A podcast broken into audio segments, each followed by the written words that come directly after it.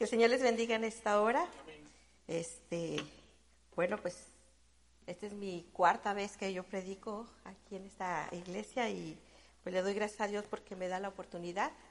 Este, y bueno, estoy nerviosa, pero yo sé que, bueno, me he estado preparando y, y voy a hacerlo todo para la honra y gloria del Señor y yo espero que este día bueno, dejé descansar a mi esposo porque es el padre de mis hijos y pues ahora estamos celebrando a los padres y queremos honrarlo y queremos bendecir.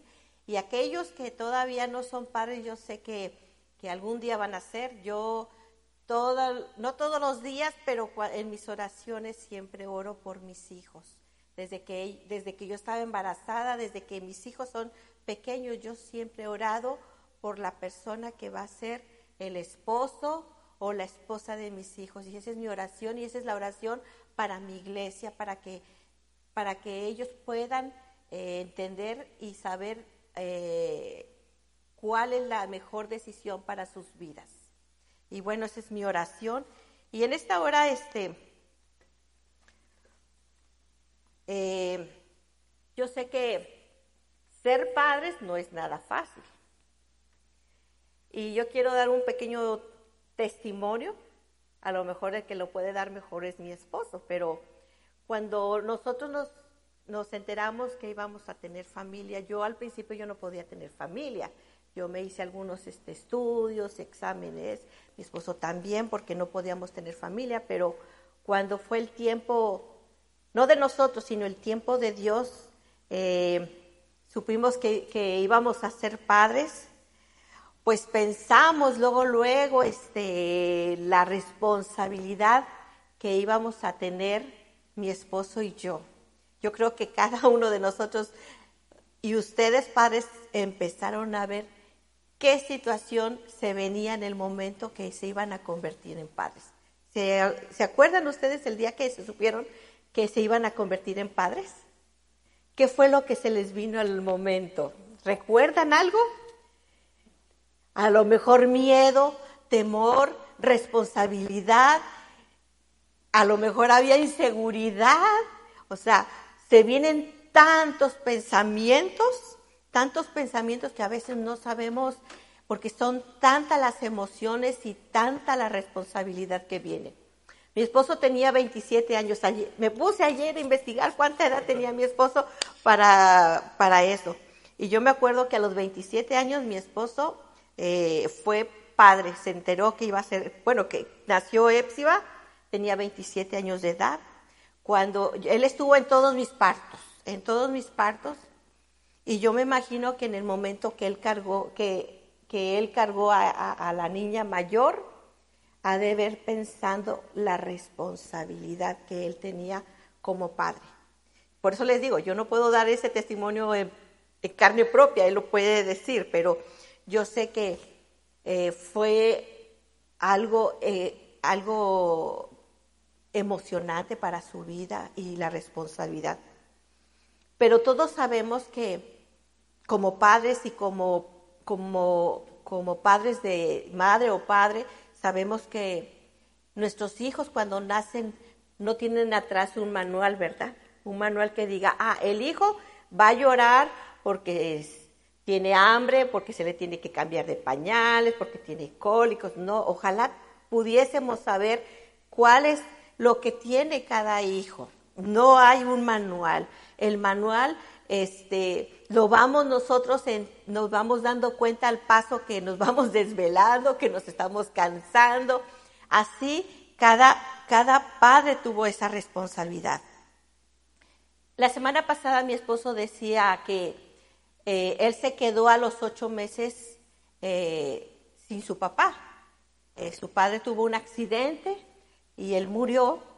Entonces él tenía ocho meses. Él no sabía, este, nunca tuvo una imagen paterna de, del padre. Yo creo que mi suegra en su momento ha de haber tenido la sabiduría y la enseñanza de explicarle a, su hijo, tal vez a la edad de dos años, tres años o cuatro años, cuando, cuando, no, exist, cuando no veía a su padre. Y bueno, yo, yo sé que mi, eh, mi suegra con sabiduría, con amor, siempre le dijo las cosas bien. Pero mi esposo me platica mucho de, de un, a una persona que fue impactante para su vida. Fue un hombre, el padre de su mejor amigo o uno de sus amigos. Eh, este señor se llama Enrique. Enrique, aún todavía vive, todavía este, el año antepasado pudo estar Ociel con, con él y con su familia, con su, con su esposa, y uno de sus amigos todavía está en contacto con él, ¿verdad? Si no me equivoco. Y ese señor, Enrique, pudo ser el, el, la imagen paterna que mi esposo necesitaba. Él lo veía y de esa manera él dijo, bueno, voy a hacer, voy a tratar de, ver esa imagen. Y casi estoy segura que cuando él veía algunas acciones de algunos hermanos o pastores, estoy segura que a lo mejor él captaba algunas cosas. Él aprendió a tocar la guitarra a través de él, él le estaba enseñando y bueno, él fue mejorando y bueno, yo sé que el señor Enrique es un, un excelente maestro, a lo mejor él no lo sabe, ¿verdad? Pero, pero bueno, él tuvo una imagen. Y cuando él tuvo en sus manos, mi esposo tuvo en sus manos a Épsiba, eh, él antes de todo esto estuvo estudiando, él estuvo leyendo libros y estuvo viendo cómo ser un buen padre. Estoy segura que a lo mejor ustedes también, si, eh, cuando se enteraron, pues a lo mejor hojeaban algunas revistas, algunos libros, o a lo mejor les preguntaban a su papá o a su mamá, oye, ¿cómo fui yo como padre? ¿Cómo, ¿Qué puedo hacer? Dame algunos consejos. Pero tenemos un mejor consejo a través de las, este es nuestro mejor manual. A lo mejor eh, muchos no lo conocen, a lo mejor no saben este manual, y en este manual podemos encontrar consejo de todo, de todo, para todo hay. Pero muchas personas no lo, no lo conocen y a veces no, lo, no, no hacen uso de la Biblia. A veces lo tenemos como una, un lugar que se vea bonito, como una muestra, como un adorno en, nuestra, en nuestro hogar. Pero yo les invito que que si, algún, si alguno algo necesita una, un consejo, aquí lo va a encontrar a través de las escrituras. Bueno, en Proverbios 22, 6, yo creo que este versículo muchos de nosotros no lo sabemos, ¿verdad? Que dice, instruye al niño en su camino y cuando fuere viejo no se apartará de él. ¿De qué no se apartará de él? Del camino del Señor. ¿Y dónde encontramos el camino del Señor? A través de la Biblia. Esto lo encontramos en Proverbios 22, 6. Así como, como, los hombres todos buscan una herramienta para hacer un, un, trabajo, ya sea que si tienen que poner algunos cuadros en su casa, pues necesitan un clavo o necesitan un taquete, a lo mejor un tornillo, a lo mejor un martillo, a lo mejor una, una broca, un taladro para poner. Todos necesitamos esa herramienta y nosotros la tenemos aquí. Eh, pero vamos a tratar de, de ver algunas, algunas este, cosas que podemos encontrar a, través de la Biblia. Necesitamos, como padres, o necesitan los padres hoy, que necesitan la iglesia hombres, padres que impacten a su alrededor, que impacten su vida. Nosotros tenemos tres yo tengo eh, tres ejemplos de tres padres que son ejemplos para hoy en día, que lo conocemos, que eh, se encuentran en la Biblia y, y muchos de nosotros lo hemos escuchado y lo sabemos. El padre Abraham, Isaac y Jacob. ¿Cuántos de nosotros conocemos estos tres personajes de la Biblia? Abraham fue el que, el padre de la multitud. Isaac fue el hijo, la promesa de lo prometido. Y Jacob es el hijo de Isaac. Y él se convirtió y, dio a luz las doce tribus, las doce tribus de Israel. O sea, muchos conocemos estas tres historias. Esas tres historias y decimos, bueno, pero yo no puedo ser como el padre Abraham, porque a veces vemos todas las cualidades que ellos encontraron, ¿verdad? Ellos fueron eh, decimos, wow, yo no me voy a comparar con Abraham. Abraham era, bueno, Dios le hablaba a través de sueños, a través de visiones, y, siempre, y se le conoce el amigo de Dios. Imagínense. Entonces, a veces nosotros lo vemos y decimos, bueno, yo cómo voy a hablar, cómo voy a hacer un como Abraham, cómo voy a comparar al lado de Abraham. Pero ellos también este, tuvieron sus desliz, se equivocaron, fueron seres humanos como, comunes como tú y como yo. Así como padres también ustedes tienen algunos desliz. Eh, no somos perfectos, no somos perfectos, buscamos la perfección y tratamos de hacer todo lo mejor posible. Eh, pero vamos a hablar acerca de la, de, de la responsabilidad como padres, como padres. A veces quiero hablar de las mujeres y, no lo puedo evitar, pero bueno, voy a tratar de enfocarme solamente en los varones. Los padres tienen que tener un papel como padres. ¿Cómo es eso? Los hijos son importantes, ¿verdad? La Biblia dice, instruye al niño en su camino. Ustedes padres tienen que tomar el papel de papás. Muchas veces nosotros no, como mujeres, eh, nos dejan a nosotros esa responsabilidad. Y bueno, yo me acuerdo de mi, abuela, de mi mamá, y bueno, hasta cierto punto en mi tiempo todavía a veces decían, es que la responsabilidad de la casa está en los hijos. Y los padres son los responsables de ir, trabajar, traer el sustento y ya. Esa era la responsabilidad. Todavía en, mis tiempos, esa era la responsabilidad, pero ya en el tiempo de nuestros padres y de nuestros abuelos, esa era la responsabilidad, era una responsabilidad. Los padres nada más llegaban de su trabajo y ellos ya llegaban a descansar y era todo. Pero hoy en día el tiempo está cambiando. Los hijos necesitan la atención. Los libros, eh, los consejeros, los psicólogos dicen que los hijos necesitan que tomemos o que los hombres, los padres tomen tiempo con sus hijos. Y eso es la mejor manera de dar, a, ayudar a los hijos. Necesita, necesitan los padres eh, comunicarse con sus hijos. Yo sé que algunos son chiquitos, pero usted tiene que tomar ese tiempo de platicar. A veces los niños platican de todo, de todo. A veces le llevan la contraria, a veces nos dicen la verdad y, a veces nada más quieren la atención los, los niños. Yo veo a, a Sammy ahorita y de pronto digo, ¿qué, ¿qué pregunta? Pues no sé, el hecho de que está papá ahí, él quiere jugar con el papá. Papá, vamos a jugar, yo quiero tomarme ese tiempo. ¿Por qué?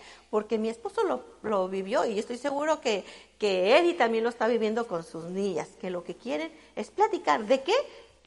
De la escuela, de la inmortalidad del cangrejo, de todo quieren hablar, de todo. Y a la vez no, no, es, no, es, no es una plática para adultos, no es algo importante, pero para el niño es importante una plática.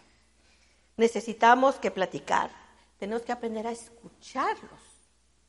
Porque el problema que ustedes como padres viven en su trabajo, en su día a día con las personas que están a su alrededor, yo sé que tal vez son, son pláticas eh, importantes, pero también los hijos tienen una plática y que a veces nosotros pensamos que porque son unos niños chiquitos o porque son ya este, adolescentes, no es una plática importante. Para ellos siempre va a ser importante. A lo mejor el niño lo que necesita es atención, que los escuchen y a veces no tenemos tiempo porque nosotros queremos llegar, tenemos que trabajar o se tiene que hacer algo más. Entonces, los hijos necesitan tener, eh, nosotros, bueno, ustedes como padres tienen que aprender a escucharlos. Tienen que motivarlos. Tienen que motivar a los hijos. ¿Cómo los vamos a motivar si no los escuchamos? Si no hablamos con ellos, si no sabemos qué es lo que piden. Necesitamos o bueno, necesitan padres motivar a sus hijos. El tomar tiempo, salir con ellos un tiempo. Es, es importante. Sentirse que ellos son importantes es lo más importante para ellos. Nosotros en nuestra casa ahora tenemos un adolescente y dos jovencitas. Y prácticamente yo digo que son tres adolescentes, a veces se juntan los tres. Y bueno, lo que están viviendo a lo mejor este, ustedes hermanos que están aquí reunidos, pues a lo mejor están, chiquitos. Pero la, situación que ahora nosotros estamos viviendo es una situación diferente, porque la adolescencia es cuando se rebelan, quieren hacer lo que ellos quieren, y pues nosotros como padres tenemos que tener la sabiduría. Ustedes van para allá, eh, prepárense, porque no es fácil. No es fácil y necesitamos nosotros buscar el manual. ¿Y qué mejor manual que la Biblia?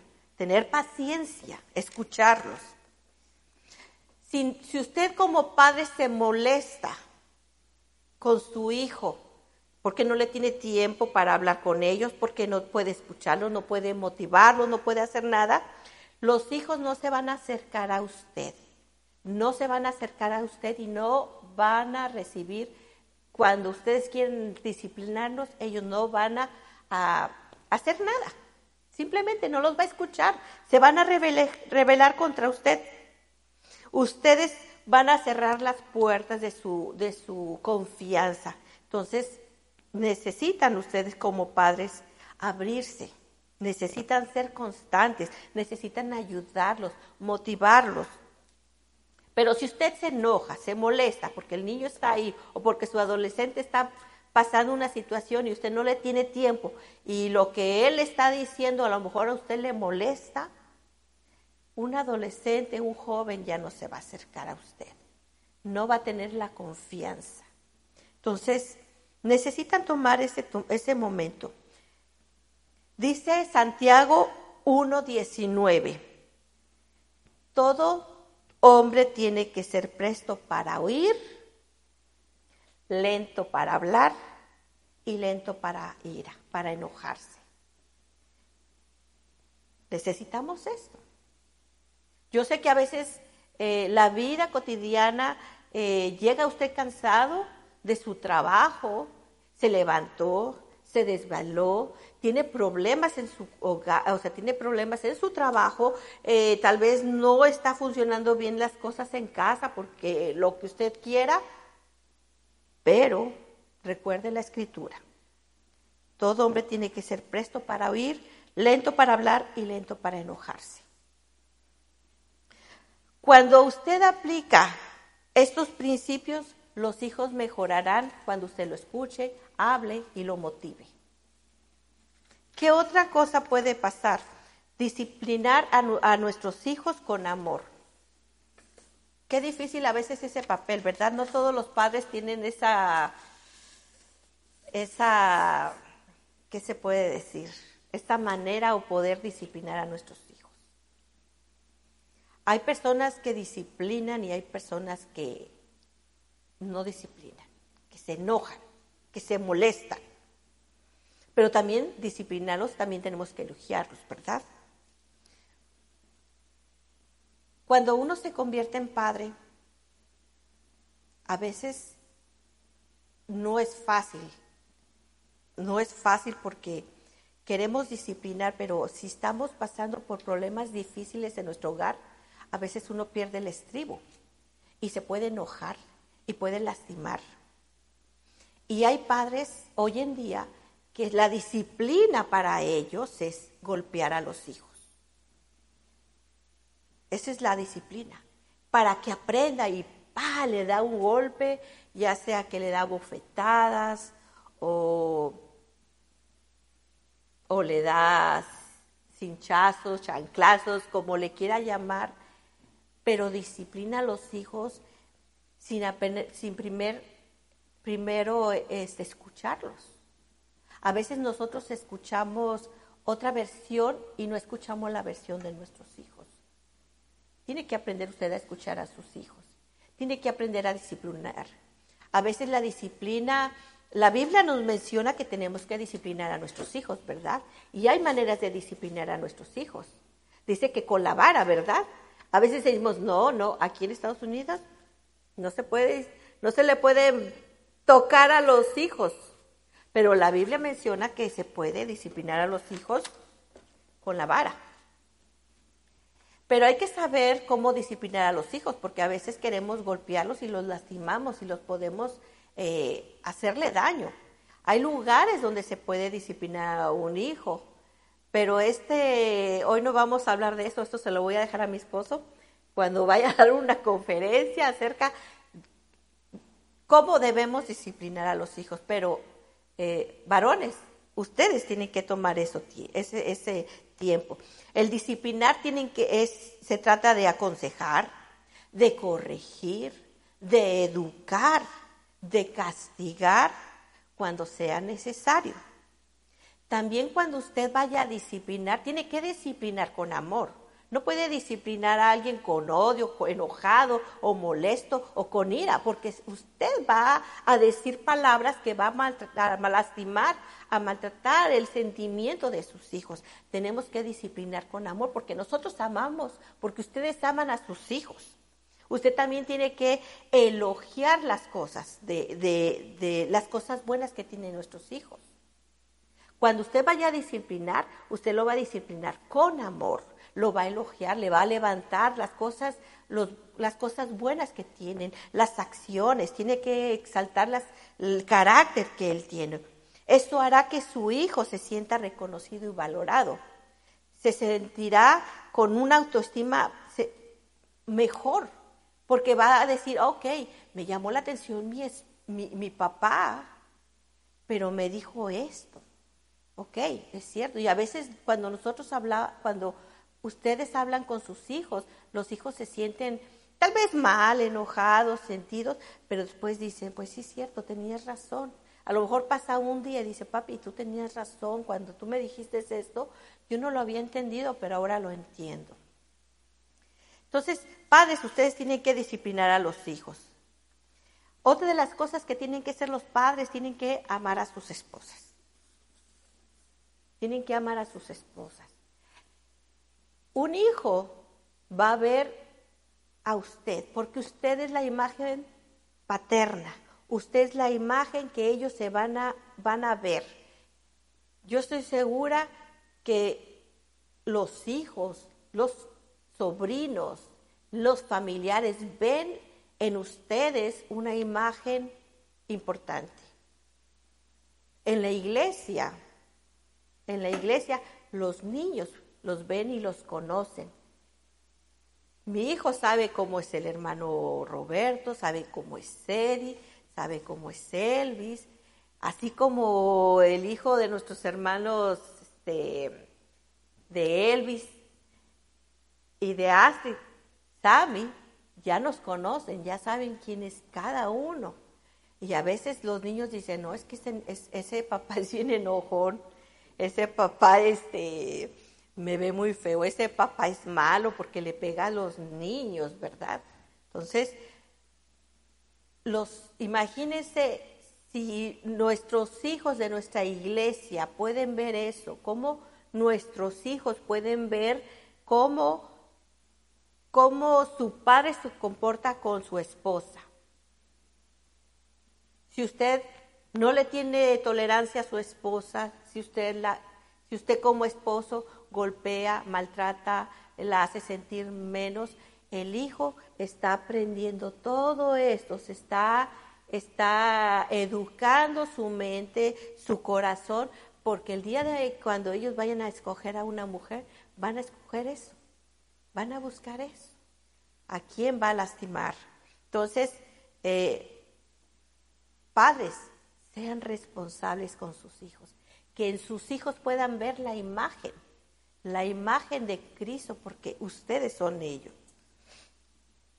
Dice en Efesios 5:25, maridos, amad a vuestra mujer, así como Cristo amó a la iglesia y se entregó a sí mismo por ella ustedes van a dar van a, cuando vayan con, con Dios, ustedes van a dar este cuentas, gracias, les van a dar cuentas con Dios cómo usted fue con sus hijos, cómo se portó. Enséñele también a sus hijos al ejemplo de Dios. Amar a Dios, respetar, reunirse. Usted necesita buscar al Señor. Los hijos no a veces no quieren venir a la iglesia, a veces no quieren saber nada de la iglesia, pero si usted es ejemplo, es fiel al Señor, si ellos ven en ustedes algo diferente, estoy segura que ellos un día van a llegar aquí. Tómese tiempo. Si sus hijos no vienen, tome tiempo para ellos. Ore por ellos. Tomen un tiempo. Oren. Vamos a orar por nuestra casa. Vamos a orar por tu mamá. Vamos a orar por ustedes en la escuela. Ustedes tomen ese tiempo. Los niños, miren, son esponjas que están viendo y están escuchando. Están escuchando. Tómese un tiempo de devocional, aunque sea bien chiquito. Pues vamos a hablar de, de Abraham. Bueno, y ya, aunque sea algo pequeño, los niños van a quedarse con eso. Y congregarse, congregarse. Busquen un lugar donde usted pueda recibir la palabra, que pueda recibir y alimentarse. Porque si usted no se congrega, los hijos no van a venir. A veces eh, escuchamos y vemos, no, pues ustedes vayan a la iglesia, vayan para que aprendan, ándele, vayan, vayan, y... pero el papá no va. ¿Y qué va a pasar más adelante? Los hijos ya no van a venir, no van a venir. Eso lo veíamos mucho en, nuestras, eh, en algunas iglesias que pastoreábamos, que los, eh, los hijos estaban rebeldes, pero el esposo tomaba y borracho, órale, váyanse a la iglesia para que aprendan, para que no sean como yo y todo eso. Y los hijos después llega un momento que van creciendo y no quieren venir a la iglesia, porque tienen la imagen del Padre. También otra de las cosas que tienen que tomar como hombres, tienen que ser hombres que impacten a su alrededor. Yo sé que es lo más difícil. Es fácil en la casa, ¿verdad? Pero a su alrededor con sus compañeros del trabajo. A veces las cosas no son como quisieran que, que fueran, pero a veces pasan ustedes por problemas muy difíciles. Entonces, padres, ustedes tienen que impactar a, su, a, su, a sus compañeros, que sus compañeros digan, ¿qué te pasa? ¿Por qué tú no te enojas como, como los demás? ¿Por qué no maldices? ¿Por qué no haces esto? ¿Por qué no tomas? ¿Por qué no fumas? ¿Por qué no este, haces, no haces lo que nosotros hacemos? ¿Por qué no nos vamos de, a tomar ahí, vamos afuera, vamos a... Usted no, usted va a ser fiel, usted va a impactar a esas personas. A lo mejor las personas se están burlando de usted, pero ellos saben bien que están haciendo ustedes un bien están haciendo un bien. Con tu comunidad, con tus vecinos, ¿cómo los vecinos te ve a ti a tu alrededor? Como un vecino enojón, que, que cuando barre o cuando está podando avienta el pasto a otro lado o tira las ramas al vecino.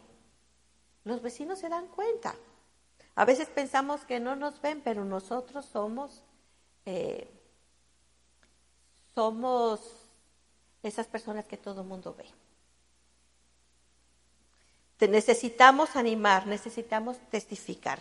Y así como les dije que como Abraham, Isaac y Jacob también cometieron sus errores, también hicieron, eh, no fueron perfectos. Así como Abraham fue el padre de la multitud, también se equivocó, cometió sus errores. Nosotros también cometemos errores, pero no significa que vamos a estar cometiendo los errores siempre. Tenemos que esforzarnos. Hermanos, eso, eso debe de ser así. Necesitamos eh, impactar a nuestra familia, a nuestros hijos, a nuestro alrededor. Eh, yo les invito a que, que nos esforcemos, que le echemos ganas. Pero no quiero dejar de terminar de aquellas personas que no tuvieron eso, porque muchos a lo mejor vivimos una experiencia diferente que los que estamos viviendo aquí en la casa, en la casa de Dios. Algunos hijos o algunos hijos que, que, vienen a nuestra congregación o algunos de ustedes no tuvieron esta imagen paterna. A lo mejor ustedes no vivieron esta circunstancia que la que yo estoy diciendo. Tal vez, hijos, no conocieron a su padre, porque a lo mejor su padre no, no se quiso hacer responsable de usted. A lo mejor cuando supo este, su padre que, que su mamá estaba embarazada, se fue y nunca lo conocieron. Tal, tal vez fue un, un hombre borracho nuestro padre, un padre drogadicto, un padre que estuvo en la cárcel, que fue irresponsable. A lo mejor eso podemos, a lo mejor hemos vivido esto. A lo mejor ustedes y nosotros hemos vivido un padre de familia que tiene otra familia y que no se hace responsable de nuestros hijos, cuando debería de haber sido responsable con su familia. No, buscó a otra familia y parece que le da el sustento a otra familia, ¿verdad? Aquellos padres que, que, son abusadores, aquellos padres que son, que lastiman a sus mujeres, que las golpean, que las maltratan, que les baja la autoestima. Aquellos hombres que corren a su familia de su casa y los despojan. Aún así, Dios tiene cuidado de estas personas. Tal vez nosotros hemos vivido eso. Tal vez nosotros hemos experimentado eso. O tal vez tú estés viviendo esta situación. Yo sé que hay personas que están en, eh, eh, nuestras redes sociales, pero a lo mejor nosotros hemos vivido esta situación. Hemos vivido momentos muy difíciles en nuestra vida. Pero yo te recuerdo algo. Jesús siempre ha estado a tu lado. Jesús siempre ha estado ahí. Cuando tú fuiste maltratado, cuando tú no fuiste deseado, cuando, te, cuando a ti te golpeaban, cuando esta persona se emborrachaba y era irresponsable y, era, y te lastimaba, o fuiste lastimado, o fuiste abusado, o a lo mejor tu familia, tu padre tiene otra familia, Dios siempre estuvo ahí. Dios, tuvo, Dios siempre estuvo a tu lado. A veces nosotros culpamos, no es que Dios no estuvo. ¿Por qué? ¿Por qué voy a hablar de que Dios es mi Padre? Que Dios es el Padre que amoroso si nunca tenemos esa imagen amorosa de Dios. Pero Dios siempre estuvo al lado tuyo. Siempre ha estado. Él estaba abrazándote, Él estaba cuidando cuando verdaderamente tú necesitabas del Señor. Cuando tú verdaderamente necesitabas esa imagen paterna, cuando tú necesitabas a ese Padre, Dios siempre estuvo a tu lado. Así que toma eso, toma eso, que Dios ha estado aquí, que Dios ha estado siempre a tu lado. No te enojes con, la, con el mundo, no le eches la culpa a Dios porque Dios siempre ha estado a tu lado. El hecho de que tú estás escuchando o estás tú aquí es porque Dios te, da, te dio esta oportunidad, te dio esta oportunidad para que tú vengas, para que tú lo conozcas, para que tengas esa relación de Dios y tú. Porque Él quiere hacer de ti, Él quiere ser tu Padre. Él quiere ser tu Padre Celestial. Él quiere que tú seas el mejor Padre para tus hijos. Él quiere que tú seas lo mejor para tu alrededor. Él quiere bendecirte, quiere prosperar tu vida. Él quiere hacer de ti alguien especial. Así que por favor yo te, yo te invito a que si tú viviste una experiencia o si tú buscas a Dios para que te guíe, para que te bendiga en tu familia, que Dios derrame tu bendición, que Dios sostengas.